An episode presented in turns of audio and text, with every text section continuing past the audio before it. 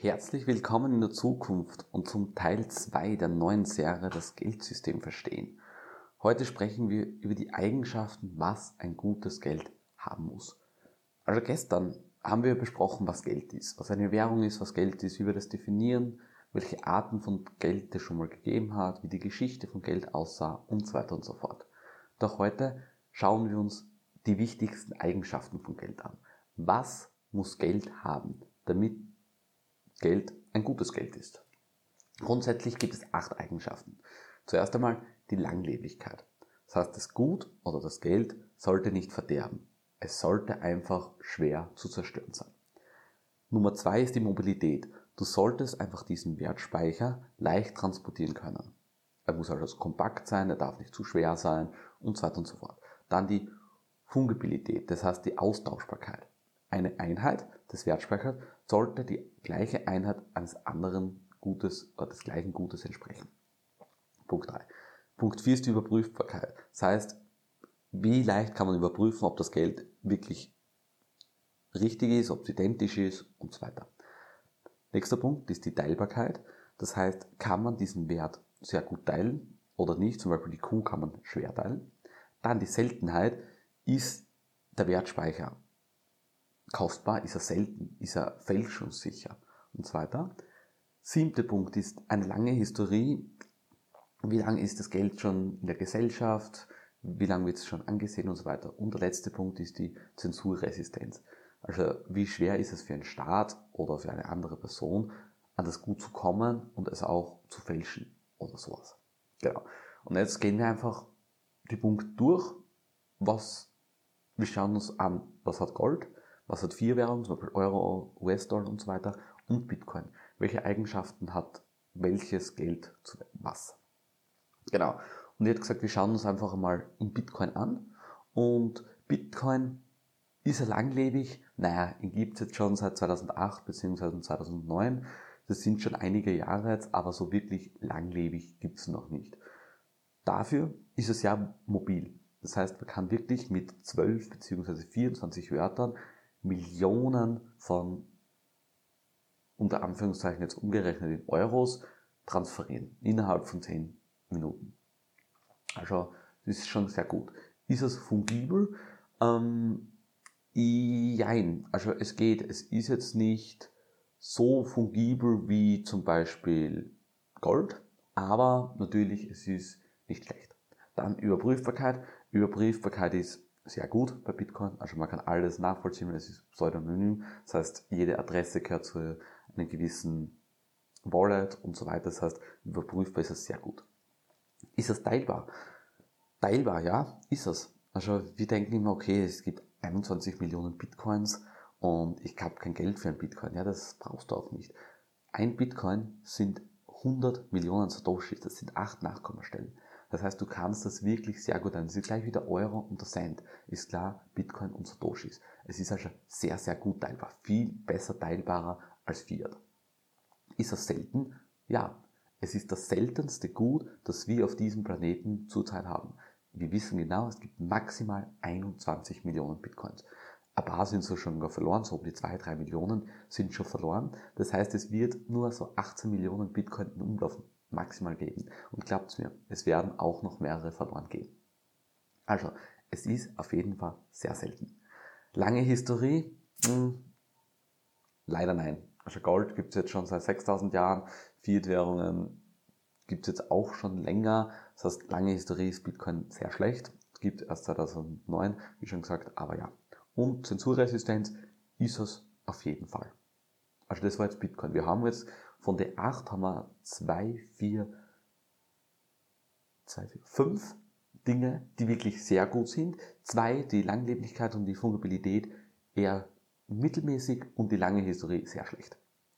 So, schauen wir uns jetzt aber, schauen wir nach Gold. Was hat Gold? Gold ist sehr langlebig. Das stimmt. Also, da brauchen wir uns gar nichts vormachen, das ist so. Dann mobil, ja, Gold, mobil, pff, weiß ich nicht. Also natürlich jetzt kleine Beträge mit Münzen geht in Ordnung, nur wenn man jetzt ein Haus mit Gold kaufen will, da geht man mit richtig einem schweren Rucksack mit Gold raus. Das heißt, mobil ist es nicht.